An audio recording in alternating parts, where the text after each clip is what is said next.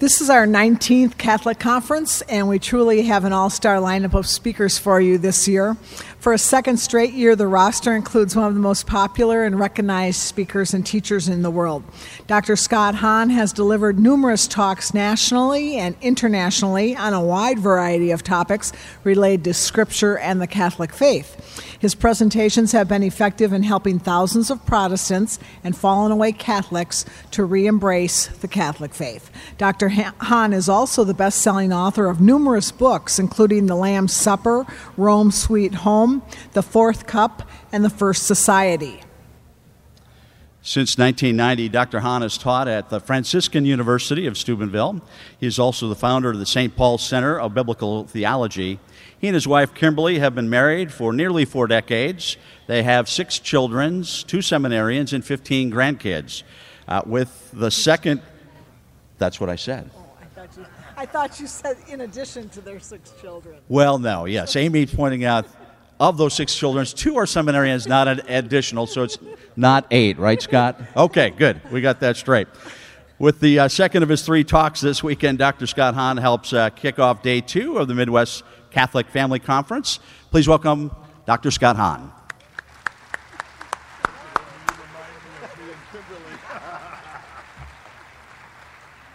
Oh, thank you, Clark and Amy. Yes, six kids, including two seminarians. That's, uh, that's what's going on right now with us, along with our 15 grandkids. Welcome and good morning. It's great to be with you. Let's open in a word of prayer. In the name of the Father, and of the Son, and of the Holy Spirit. Amen. Almighty God, our Father in heaven, we thank you for giving us your word, the word who became flesh to dwell among us, to teach and to heal, to suffer and die, to rise and ascend, to sit at your right hand, to reign as the King of kings, to come to us in the Holy Eucharist. Abba, Father, in the name of Jesus, then, with confidence, as your beloved children, we pray for the Holy Spirit to come upon us, to illuminate our minds with the light of your word, the word of your truth, to enkindle our hearts with the fire of your love. Help us, the Lord, and heal us, our homes as well as our hearts, our cities as well as our parishes. And hear us as we pray, Our Father, who art in heaven Hallowed be thy name. Thy kingdom come. Thy will be done, on earth as it is in heaven. Give us this day our daily bread, and forgive us our trespasses, as we forgive those who trespass against us. And lead us not into temptation, but deliver us from evil. Amen. Hail Mary, full of grace, the Lord is with thee. Blessed art thou among women and blessed is the fruit of thy womb, Jesus. Holy Mary, Mother of God, pray for us sinners, now and at the hour of our death. Amen. In the name of the Father, and of the Son, and of the Holy Spirit. Amen. It was Palm Sunday, 1982. One week before Easter, one month before I was to graduate from seminary, at the top of my class. If I didn't know me, I might be impressed. Two months away from ordination to the Presbyterian pastorate to become a minister at long last. And there we were at our favorite congregation, Lanesville, listening to our favorite preacher, who also happened to be my Hebrew teacher and Old Testament professor. And Hugenberger was on a roll, reading the Passion narrative and preaching up a storm like he did every Sunday. But this one was special Passion Sunday. He had gone through the narrative in John chapters 18 and 19, and then he went back again over each and every part. But rather curiously, when he came to John 19, verses 28, 29, and 30, he suddenly swerved. We weren't prepared. It seemed kind of interesting he got to that point where we read, after this, Jesus, knowing that all was now fulfilled, said, In order to fulfill the scripture, I thirst. A bowl full of sour wine stood there, so they put a sponge full of the sour wine on a hyssop branch and they held it up to his mouth. When Jesus received the sour wine, he said, It is finished. And he bowed his head and gave up his spirit. We're all familiar with that material from the Gospel of John. But with a twinkle in his eye, our pastor looked up and said, What do you suppose Jesus was talking about when he said, It is finished? And I was sitting there about halfway back thinking, Well, that's easy. Our redemption, silly. Our redemption is finished. And he must have been reading my mind because he said, If you're thinking our redemption is finished, think twice. Because in Romans 4:25 St. Paul writes that he was raised for our justification and since the resurrection hadn't occurred yet, our redemption wasn't complete. So, what was finished? I'm not really sure. So, let's move on. And I'm thinking, I've been listening to this guy for three years. He never pulled a fast one like that. You don't do that sort of thing on Palm Sunday in the Passion narrative. But he did. And he went on, and everybody else seemed to follow him except for me. My eyes just went right back to John 19, verse 30. It is finished. What is finished? I don't know. And I was looking around the, the verses that came before and after, trying to figure out, well, there's got to be an easy answer. And by the time the sermon was done and the service was over, we went out. I shook his hand. I'm like, You can't do that to us. Do what? Ask a question you're not even ready to answer. What are you talking about? What is finished? Oh, that. Oh, he said, I suppose you'll go home and figure out the answer and come back to me. I'm like, deal. And so after lunch, I spent the rest of Sunday afternoon and then all evening in the books, looking closely like a detective, feeling like way back then it was like Peter Falk playing Columbo, picking up the clues that everybody else must have missed.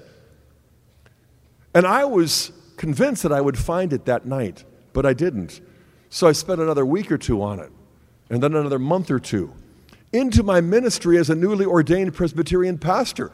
I was still picking up clues, trying to solve the, the case, to answer the question. It is finished.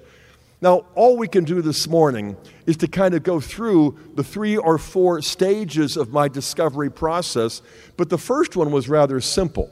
It's what began in the middle of the, the homily because I'm looking at this passage and recognizing certain things that really signify, they point to an answer. Because all of this was happening at the time of the Passover. And if you look carefully, you will see in John's account extra details that you don't find in Matthew, Mark, and Luke. And why? Because only John, the beloved disciple, was an eyewitness. Only John was there, the only one of the 12 standing at the foot of the cross. So he's the only one who notices, for example, that when they offered him the sour wine, it was on a hyssop branch. Now, the other evangelists all notice they offered him wine, but they don't tell us whether he drank or not. They also don't notice, did notice the hyssop. So what? Well, I recognize the hyssop from the very first Passover. In Exodus 12, Moses instructed the Israelites that it had to be a hyssop branch that you used to sprinkle the blood of the Passover lamb on your doorposts before you gathered around the table to eat the Passover meal. John also notices a detail that the other evangelists skipped, and that is how the thieves had their legs broken to expedite their deaths, but not Jesus, because he'd already expired.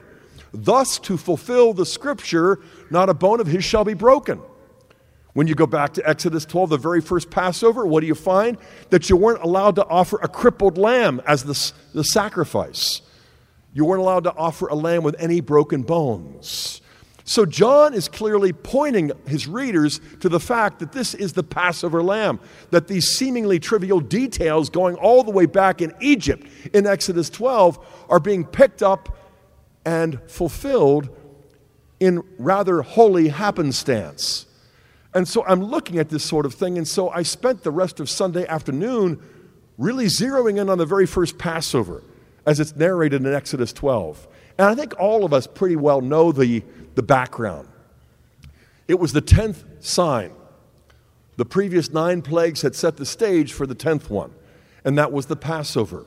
That your firstborn would die unless you slaughtered a lamb. But you also had to sprinkle the blood with the hyssop on your doorposts and then gather as a family around the table, standing with your loins girded with staff in hand, to eat the unleavened bread and to proceed to eat the lamb as the communion of the sacrifice, ready at a moment's notice to flee, to follow Moses into freedom from Egyptian bondage. And that's exactly what unfolds in the story there in Exodus 12 and 13. And it's not just coming out of Egypt, it's arriving at Sinai to renew the covenant that made Israel God's family. More than a constitutional convention, the 12 tribes formed one national family that was reconciled to the Lord God. And so the Passover for Jews was sort of like Christmas and Easter and the 4th of July all rolled into one. Much more than our Independence Day, it was a kind of declaration of dependence on the Lord God. And so every year, when the 14th of Nisan came around, you plunged yourself into the joy of the Passover. And you can see those details surfacing in all four Gospels, but especially in the Gospel of John. But what was interesting to me was that by Sunday night, I began to realize that the first Passover was celebrated in a way that differed from the first century Passovers. And so I began to explore the background, not of how it happened at first in Egypt, but how it happened in the Jerusalem temple, how it happened for diaspora Jews, how there was a domestic celebration of the Passover in every Jewish household back in the first century, well, just as there is today in the 21st century. And naturally, the celebration develops over the centuries. Certain elements are added because you're no longer in Egypt you're no longer getting ready to flee. You're commemorating and celebrating the liberation as well as the covenant renewal. So I discovered that there was much more about the first century Jewish Passover that I didn't know than about the first Passover as it's described in Exodus chapter 12. And what helped me so much was identifying sources that came not from Christians but Jews. And not just from Jews but from rabbis because rabbis would look at the Gospels and recognize quickly that the Passover that is described in the upper room on Holy Thursday is tracking with the way first century Jews celebrated the liturgy.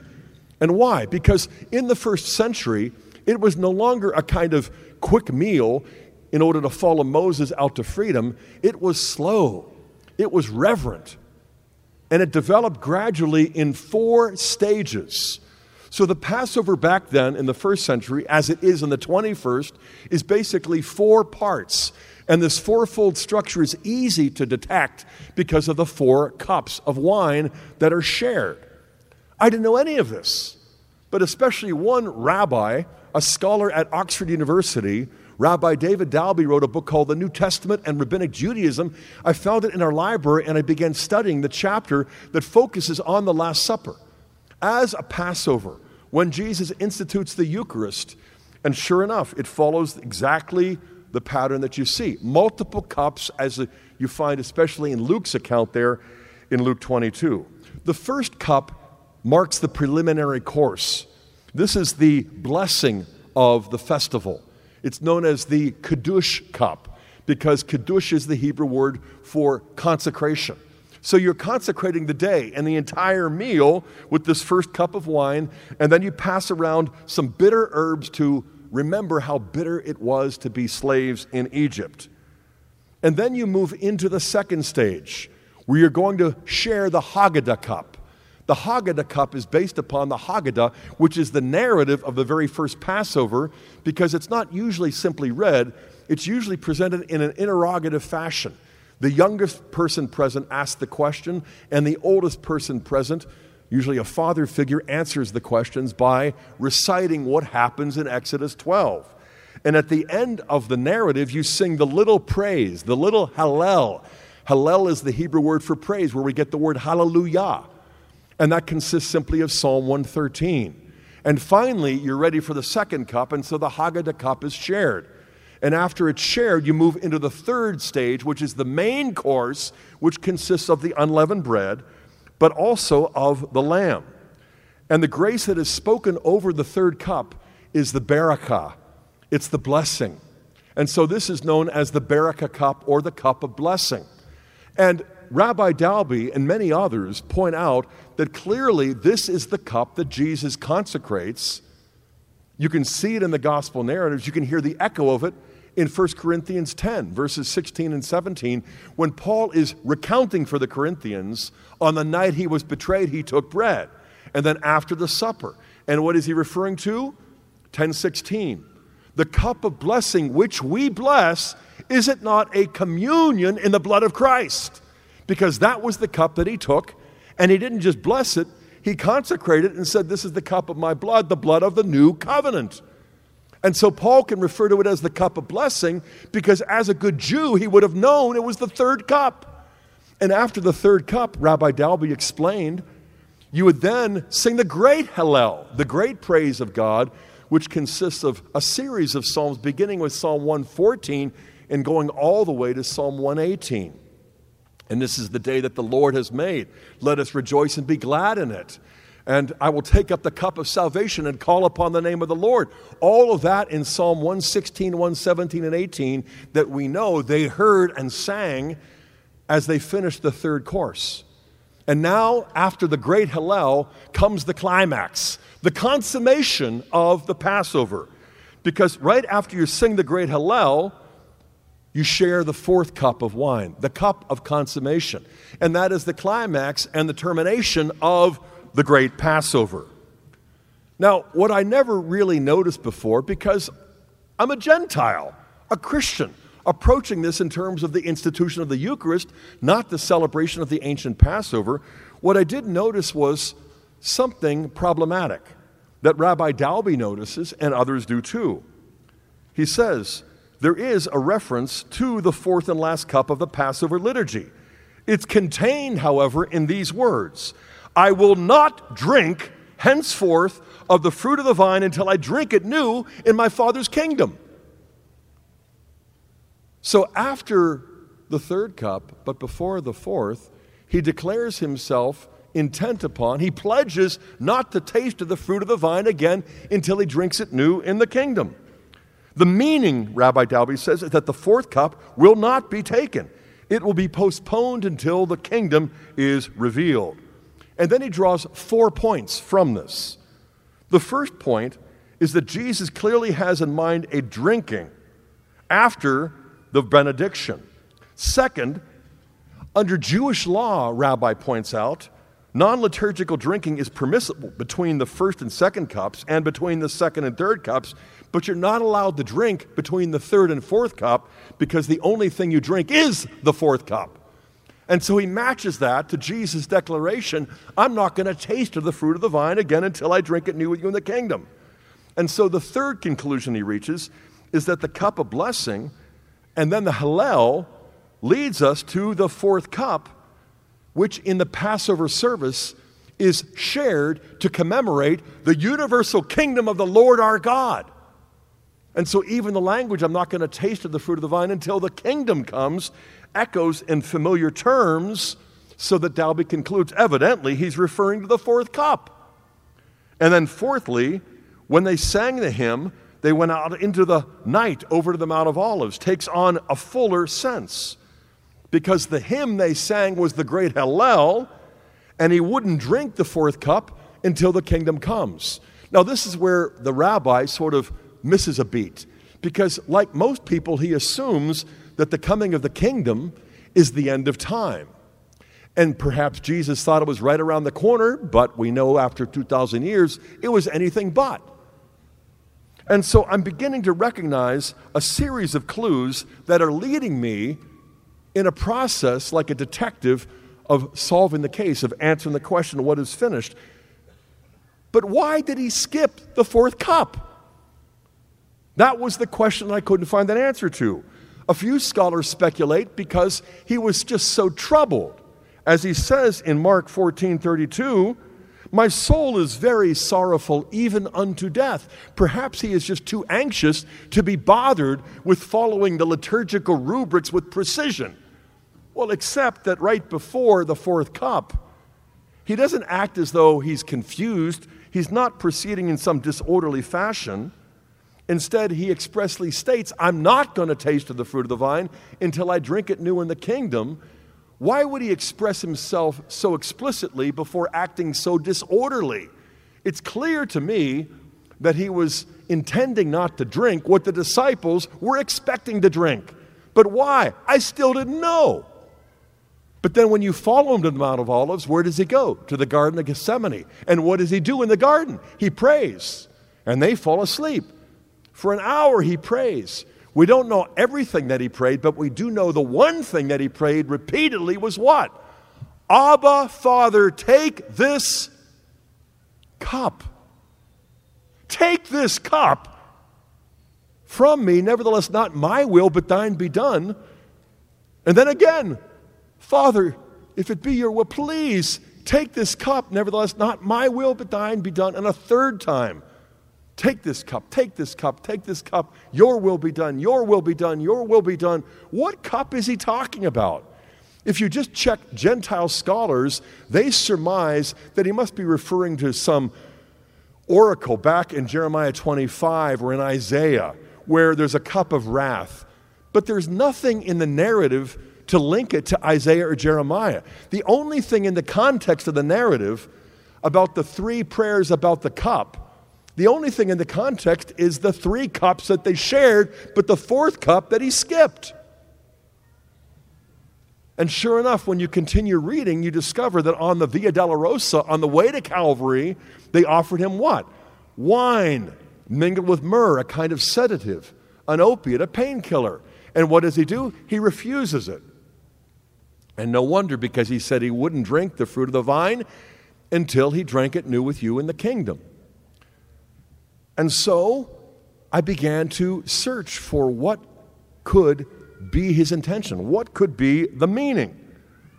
Because, you know, we all kind of think we know what Jesus is talking about, especially when he announces the coming of the kingdom. And so we associate drinking the fruit of the vine with the coming of the kingdom and its fulfillment with the end of time. Except we're talking about John's gospel. And John's gospel is filled with irony. What is irony? Well, when something is ironic, it's sort of the opposite of what you expect. And in John's gospel, the kingdom is manifested not in terms of power and force, instilling fear in the enemies. No, the essence of God's kingdom is in stark contrast to Gentile kingdoms, which operate on the basis of force and fear. The essence of the kingdom of God is love. And the essence of love is life giving sacrifice. And so he says, A new commandment I give to you, that you love one another as I have loved you. And then he adds, Greater love hath no man than this, than to lay down his life for his beloved. And so the essence of the kingdom in John's gospel goes beyond appearances, it's not a surface impression. For example, in John chapter 12, Jesus announced that the hour has come for the Son of Man to be glorified. And how? Well, unless a grain of wheat falls to the earth and dies, it remains alone. But if it falls in the earth and dies, it bears much fruit. What a strange image for how the Son of Man will be glorified. Like a grain of wheat falling into the earth and dying. And then he goes on to say, And I, when I am lifted up from the earth, will draw all men to myself, and the prince of this world will be cast down. Now, when you just read it on the surface, it seems as though Jesus must be talking about lifted up from the earth, the resurrection, maybe the ascension. And so, what does John add parenthetically? He says, This he said to show by what death he was to die. How does that follow? When he is lifted up on the cross, the devil's going to be cast out? He'll draw all men to himself? John wants to show us that things are not the way they seem that precisely at the hour when it looks as though the kingdom has been crushed, Jesus has been defeated, the devil has finally triumphed. In fact, the devil has been defeated, the kingdom has been established because the essence of God's kingdom is love, not force, and the manifestation of love is not losing your life, but making your life a gift of love, which He manifests there at the cross more than anywhere else in the public ministry. And so you come back to John 19, verses 28 to 30. After this knowing that all was now finished, he said to fulfill the scripture, I thirst. Think about that. This is just moments before he dies. He breathes his last. And he says, I thirst. Why? Well, because he was thirsty. But his body had been racked with pain as well as thirst for hours. So why wait until like a few moments before you're dead to say, I thirst? I mean, because that painful process of dying by crucifixion, you probably know this. The Romans had basically perfected the art of torture so that you could bring a person to the point of entering the state of shock and keep them from entering the state of shock where they don't feel pain, where they're semi conscious or unconscious. And it's lasting hours. It sometimes lasted for crucifixion victims for days. And you don't die from blood loss because the nails actually reduce the blood loss. You basically die slowly and painfully by asphyxiation as your lungs fill up with body fluid. The only way you can breathe is by picking yourself up on the nail through your feet. And then it's even harder to speak. And so when Jesus speaks, you can be sure that he means what he says. He says what he means. And so when he says, I thirst, John adds, he said this to fulfill the scripture. I thirst. And like the other evangelists, John recalls that once again they offered him wine, sour wine. We would call it vinegar, on a hyssop branch. And when they held up the sour wine on the sponge on a hyssop branch, only John tells us whether he drank. If all we had to go on were Matthew, Mark, and Luke, we'd probably conclude that once again he politely refused. But John tells us otherwise. When he drank the sour wine, he said, Tetelestai. It is finished, but you could translate that, it is consummated. What is finished? What is consummated? Eureka! A light came on from on high. It's the Passover. The Passover that he had been celebrating with three cups, consecrating the third, skipping the fourth, going out to the garden, and praying three times take this cup, take this cup, take this cup. Nevertheless, not my, but your will be done. And then when the soldiers came to arrest him, Peter drew the sword. And what did Jesus tell him? Shall I not drink of the cup that the Father has for me in John 18 11? So all the evangelists are aware of these cup sayings. And it isn't like a novelty because you go back earlier in the public ministry. You remember James and John? They were two out of the three closest to Jesus besides Peter. And they conspired with their mommy one morning to approach Jesus for a favor. And what was it? Can these two sons of mine sit at your right hand and left hand? I'm sure Peter was off doing groceries at that time. And what does Jesus say? Shame on you. No, he says, Are you willing to drink the cup from which I must drink and to undergo the baptism with which I must be baptized? They probably looked at each other and we know what they said. Yeah, sure, whatever that means. and then he says, You will drink, but the Father will decide who sits where. But already Jesus is associating the drinking of the cup with the passing from this life into the kingdom. And so it occurred to me the fourth cup is precisely what was suspended, interrupted, postponed, so that the Passover is completed in the context of Calvary. But it's not just the old covenant Passover that is completed. I began to connect the dots between the old and the new, between the Passover and the Eucharist. This is now about seven or eight months into my research where I'm beginning to realize there's gold in them thar hills. I didn't just find an answer to a question, I found a bundle of other questions and a bundle of other answers that began to show me things that I never really saw before.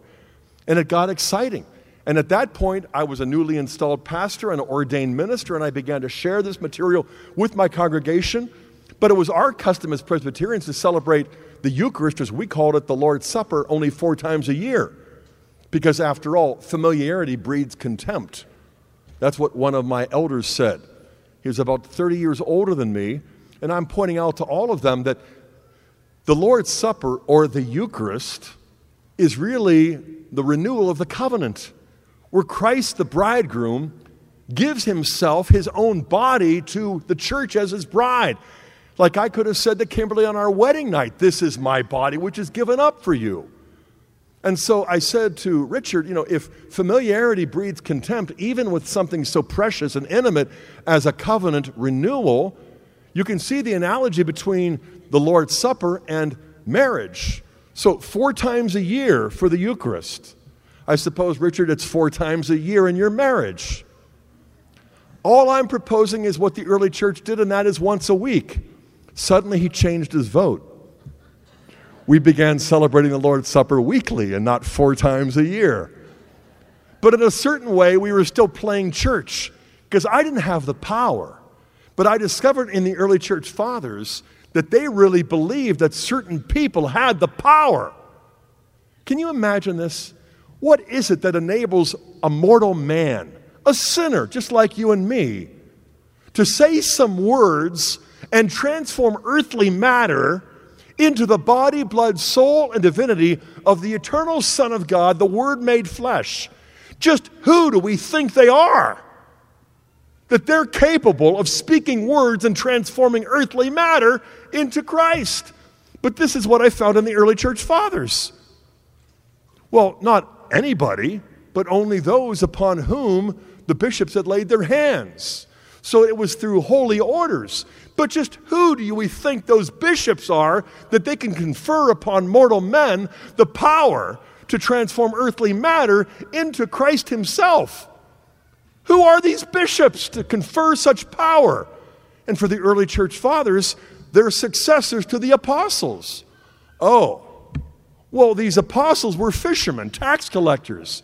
What makes us think that the apostles had the power to confer upon the bishops, to confer upon mortal men, the power to transform earthly matter into Christ Himself? It's Jesus. Jesus who said, Do this in remembrance of me. So he's not just offering the sacrifice by instituting the sacrament of the Eucharist, he's also empowering them to do this by conferring holy orders upon them. And who does Jesus think he is? Well, he knows who he is. He's the Son of the Father, and he comes to do the Father's will.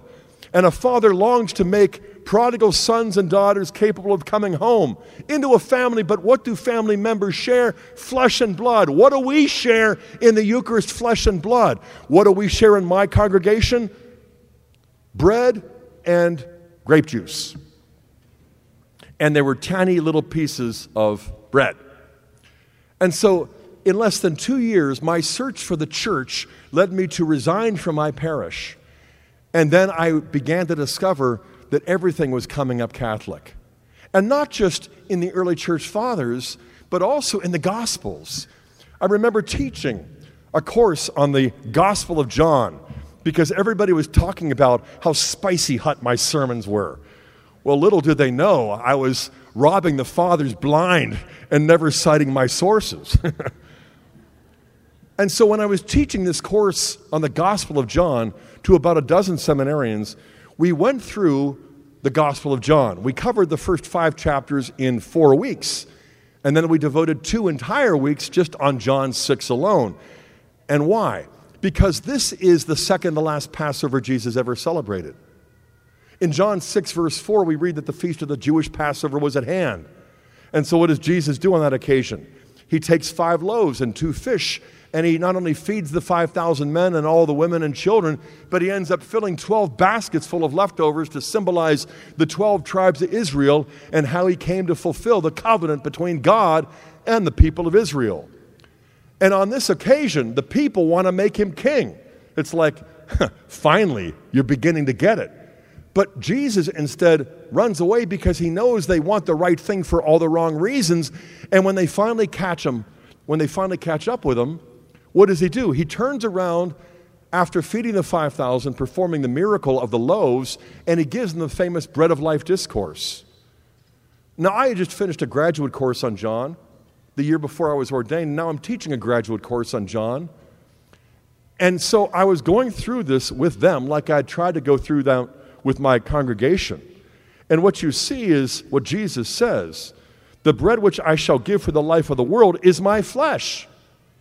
Come on, Jesus, what are you talking about? Up until now, we were tracking you. You were talking about the manna in the old covenant and how you are the manna that comes down from heaven. But when you say, The bread which I shall give for the life of the world is my flesh to eat, what do you mean? Well, Jesus answers their question once he hears that they're murmuring. The Jews disputed among themselves, asking, How can this man give us his flesh to eat? So Jesus said to them, Truly, truly, I say to you, I'm only speaking figuratively. Well, no, he doesn't say that. and as a matter of fact, he says, Truly, truly, I say to you, unless you eat the flesh of the Son of Man and drink his blood, you have no life in you. Just kidding. No, he doesn't add that either.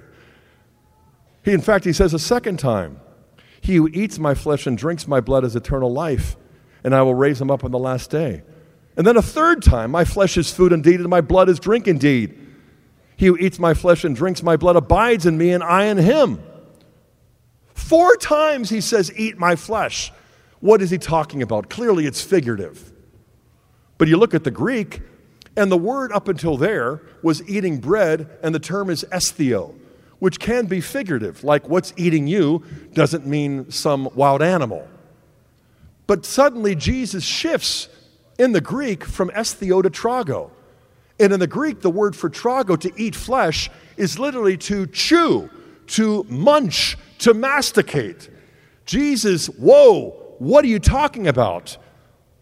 And we read that many of his disciples, when they heard this, said, This is a hard saying. Who can listen to it? And they began to leave him. After he just fed the 5,000, they turn on him and they turn their backs on him until the numbers dwindle back down to 12. And he turned to the 12 and he doesn't say, Why didn't one of you stop me? He turned to them and said, Do you also wish to go away? I love Simon Peter's response Lord, to whom shall we go? So we're like, we're thinking about it, you know. Can you recommend some rabbi who's half as good and powerful as you are? And then Peter goes on to say, Lord, to whom shall we go? You alone have the words of eternal life, and we have come to know and believe that you're the Holy One of God. But what Peter didn't say was, oh, come on, those guys are outsiders. They don't have a clue. We're the insiders. We understand your esoteric teaching. Hold still while we chew your arms and legs. We want to eat your flesh. I mean, Peter had to extend a line of credit to our Lord, like I was trying my best to do as a pastor and a professor. And then I photocopied all these sermons from the early fathers and I gave them to my seminarians. And I said, when you come back, I want you to address this question.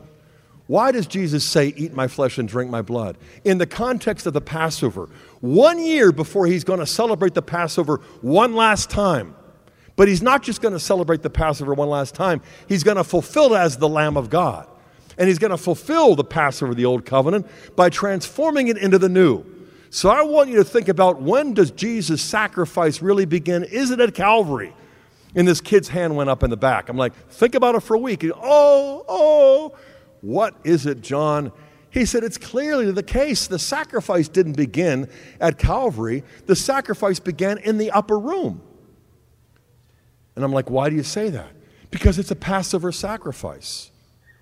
Okay, so if the sacrifice begins in the upper room, let me ask this question and think about it for a week and come back with an answer. When does the Passover, the new covenant, really end? His hand goes back up. A week. Uh, uh. Professors hate that if you haven't figured it out by now because everybody turns around and you have to call on me, even if you're already over time. What is it now? He said, Well, it's obviously the case that the Passover didn't end as a sacrifice until Calvary.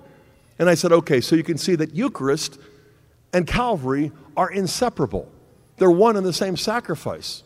And his hand went up again. I'm like, That wasn't a question. That was just an observation. Now you can go and the oh, oh, what now? He said, That's exactly what I learned when I was a kid from the Baltimore Catechism.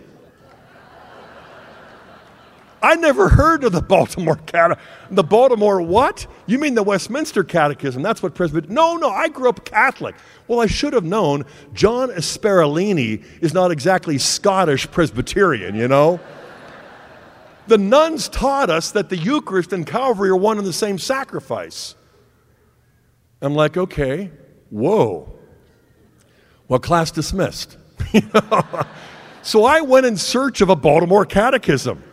I found a used copy in a used bookstore and I read it, and sure enough, it was right exactly as I had discovered. And suddenly it, it became clear to me if Jesus knows one year from now what he's going to do, what he's going to suffer, but also what he's going to provide as the lamb for the Passover, the new covenant. He knows one year earlier how to prep his disciples for what he knows will happen one year later because back in the old covenant, it wasn't enough for the lamb to die. It wasn't enough to sprinkle the lamb. One more thing remained. You had to eat the lamb, whether you liked lamb or not. And if you took a vote and everybody said, We don't like lamb, why don't we make some matzah in the shape of a lamb? We'll eat that in remembrance of Moses. You would have awakened and your firstborn would be dead. You had to eat the lamb, and if that was true in the old, it isn't less in the new because the new fulfills the old. And so suddenly I come back the next week and I begin to kind of unload all of this on them. And they're like, You guy, you sound like a Catholic, you know. And within less than a year, I had resigned um, not only from my parish, but also from my professorship. And I went in search of a church. And to make a long story short, I found it by going to Mass for the first time one weekday in a basement chapel where I heard all the people around me began to say, as if on cue, quite to my shock and chagrin, Lamb of God who takes away the sin of the world, have mercy on us. Like, what? Then they do it again, Lamb of God. Then again, Lamb of God. And when they dropped to their knees and the priest hoisted this, this consecrated host, he says a fourth time, Behold the Lamb of God who takes away the sin of the world. Happy are those who are called to the marriage supper of the Lamb. I'm like, Lamb of God, Lamb of God, Lamb of God. I knew where I was in the Bible, not just in a basement chapel, in the back of the New Testament of the book of Revelation, where Jesus is called many things Lord of Lords, King of Kings, but Lamb of God is the one title 28 times in 22 chapters, and nobody had ever been able to explain to me why is that the principal title. And that's because the sacrifice of Jesus isn't reducible to Calvary. You know, a few years ago, I had a fellow like John Asperlini, only he was my high school buddy, Chris. He stopped me in the airport. I didn't recognize him. I thought he was a, an EWTN watcher. He's like, You don't recognize me? I'm like, Well, that's not how TV works, you know? he's like, St. Clair High, 75, and then the lights came on. And he's like, I am so excited because I've been looking forward to seeing you after all these years because I am finally what you are. I'm a Bible believing New Testament evangelical Christian, not that crazy Catholic kid you knew back then. And I'm like, well, I've got news for you. you know? I am an evangelical Bible believing New Testament Catholic Christian. Shock, awe, horror. And he's like, here's my card. I'm going to give you a call. And sure enough, he did. A week later, he's like, hi, I have questions, you know. And he's like, We were in the cafeteria one day, and it just wasn't one day, it happened again and again. You'd sit down, we were all Catholics except for you. You'd ask us questions like, Where in the New Testament do you find the sacrifice of the Mass? Because the Mass is a meal, Calvary is the sacrifice. You remember that? I'm like, No, but that sounds like what I would have done back then. Well, I'm going to turn the cafeteria tables around on you and ask you the question that you asked us because I am convinced that the Mass, the Eucharist, is a meal, Calvary is the sacrifice. And I said, okay, okay, fair enough. But I said, you know, the fact is, as a Catholic, we do believe that the Mass is a meal. It's the Last Supper, it's the Lord's Supper. It's just a lot more than that. We also believe that Calvary is the sacrifice. He's like, well, okay, well, you're not really, yes, I am really a Catholic. That's what the church teaches. And I said, but what I discovered way back by going into the Bible was on Good Friday, there at Calvary, nobody standing there, not even the beloved disciple, would have understood what Jesus was experiencing and suffering was a sacrifice. He's like, What are you talking about? I said, For every Jew, a sacrifice had to be offered where? In the temple, on top of an altar. And Jesus is crucified outside the walls, far from the temple, where there were no altars. What you would have witnessed would not have been a sacrifice, but a Roman execution. So, Chris, how in the world did a Roman execution ever get turned into a holy sacrifice that retired all the animals that were offered in the Jerusalem temple? He's like, Search me. I said, I had to go on my search too. Because in the early church fathers, the only way you could understand Calvary the way all Christians do in the 21st century, but not one Jew could have understood it in the first century, is by backing up and looking at Holy Thursday the upper room, the Passover. What was the Passover? Was it just a meal? No, it was primarily a sacrifice. Just ask any lamb, he'd tell you if he could talk. And if that's true in the old, it's not less but more true in the new, where Jesus is the lamb. And I said, basically, if the Eucharist is just a meal, then it's not even a Passover. But if the Eucharist that he institutes is the Passover, the new covenant, it can't be just a meal. It had to be a sacrifice. And that's the only way to make sense out of what Jesus says. This is my body which will be given up for you. This is the blood of the new covenant which will be poured out for you, for many for the forgiveness of sins. I said, if the Eucharist is just a meal, then Calvary is just an execution. But if the Eucharist is the Passover of the new covenant, it can't be just a meal. It had to be where the sacrifice is initiated, where the Eucharist is instituted, and Calvary is there as where the sacrifice was consummated when he said, It is finished. And over the course of weeks, we had these phone conversations. The next time he said, Wait, what did you say? If the Eucharist is just a meal, I said, then Calvary is just an execution. But if the Eucharist is the Passover of the new covenant, it's what transforms the execution into a sacrifice. And I said, if Holy Thursday is what transformed Good Friday from an execution to a sacrifice, Easter Sunday is what transforms that sacrifice into a sacrament because his body is no longer bleeding and dying. It's no longer buried in the tomb. He's raised from the dead, he's ascended into heaven, and by the power of the Spirit, he brings his glorified body down to us to renew the covenant to represent his sacrifice.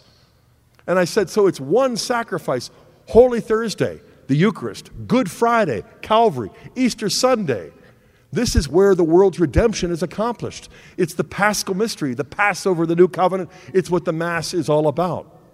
Well, to make a long story short, in less than a year's time, Chris and his wife Carol came back into the church blazing their gun. I mean, they were just glorious. They were excited. I am convinced that we as Catholic Christians have got to lay hold of the treasure of Jesus in the Eucharist, but we've also got to lay hold of the treasure in sacred Scripture. Because when he asked me the question, where in the New Testament do you find the sacrifice of the Mass? The next week I came back to him and I said, Where in the New Testament do you find Jesus ever talking about the New Testament? Because he only uses that phrase, New Testament, on one single occasion, and it's in the upper room. It's on Holy Thursday. It's when he's celebrating the Passover. When he's instituting the Eucharist, what does he say? This is the cup of my blood, the blood of the new covenant. Kaine diatheke translates New Testament. He doesn't say, Write this in remembrance of me. What does he say? Do this in remembrance of me. What is this? The Eucharist. But he didn't call it the Eucharist, he called it what? The New Testament. I told Chris the New Testament in the early church was a sacrament long before it became a document, according to the document. The document we call the New Testament shows Jesus calling only one thing the New Testament, and what is it? The Eucharist.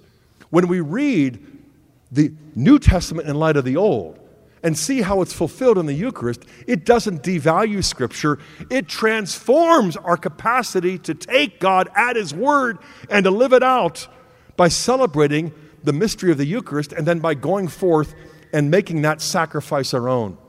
Where is the fourth cup for Jesus? At the moment of death. What does he give us every time in the Eucharist? The third cup, the cup of blessing, is consecrated again and again and again for every Mass, for every generation, for every Catholic. And what is that preparation for? The hour of death. What do we pray all the time? Pray for us sinners now and at the hour of our death. Because at the hour of death, up until Jesus, every man and woman lost their lives.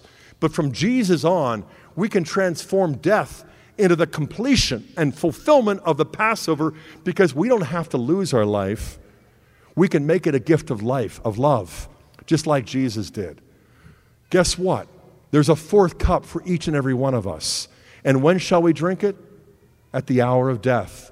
When we complete the new Passover and fulfill a greater exodus not out of Egypt into Canaan, but out of sin and death into the glory of heaven. This is who we are as Catholics. This is what we do in every Mass, and this is how it prepares us for the moment of death to be that which leads us to the resurrection and glory. In the name of the Father, and of the Son, and of the Holy Spirit. Almighty God, our Father in heaven, we thank you for the gift of the Lamb of God for your eternal Son and how he transformed mere pain into passion, how human suffering became this holy sacrifice, not only for him, but for each of us, as we present our bodies as one single sacrifice, that's how you call us to live out the Mass. That's how the Eucharist transforms our lives, and especially the hour of death. As we continue to live and as we approach that hour, we ask you to prepare us through Holy Communion, through Eucharistic adoration, by the holy sacrifice of the Mass, to make that last moment something which truly brings to consummation all that you made us for, so that it will be finished for us as we pass over from this mortal life to your glorious presence. Our Father, who art in heaven, hallowed be thy name. Thy kingdom come, thy will be done, on earth as it is in heaven. Give us this day our daily bread, and forgive us our trespasses as we forgive those who trespass against us. And lead us not into temptation, but deliver us from evil. Amen. Hail Mary, full of grace, the Lord is with thee. Blessed art thou among women, and blessed is the fruit of thy womb, Jesus. Holy Mary, Mother of God, pray for us sinners, now and at the hour of our death. Amen. In the name of the Father, and of the Son, and of the Holy Spirit. Amen. Real briefly, two things. Number one, John Asperolini also came back into the church about 15 years later. He's now a very prominent apologetics man online.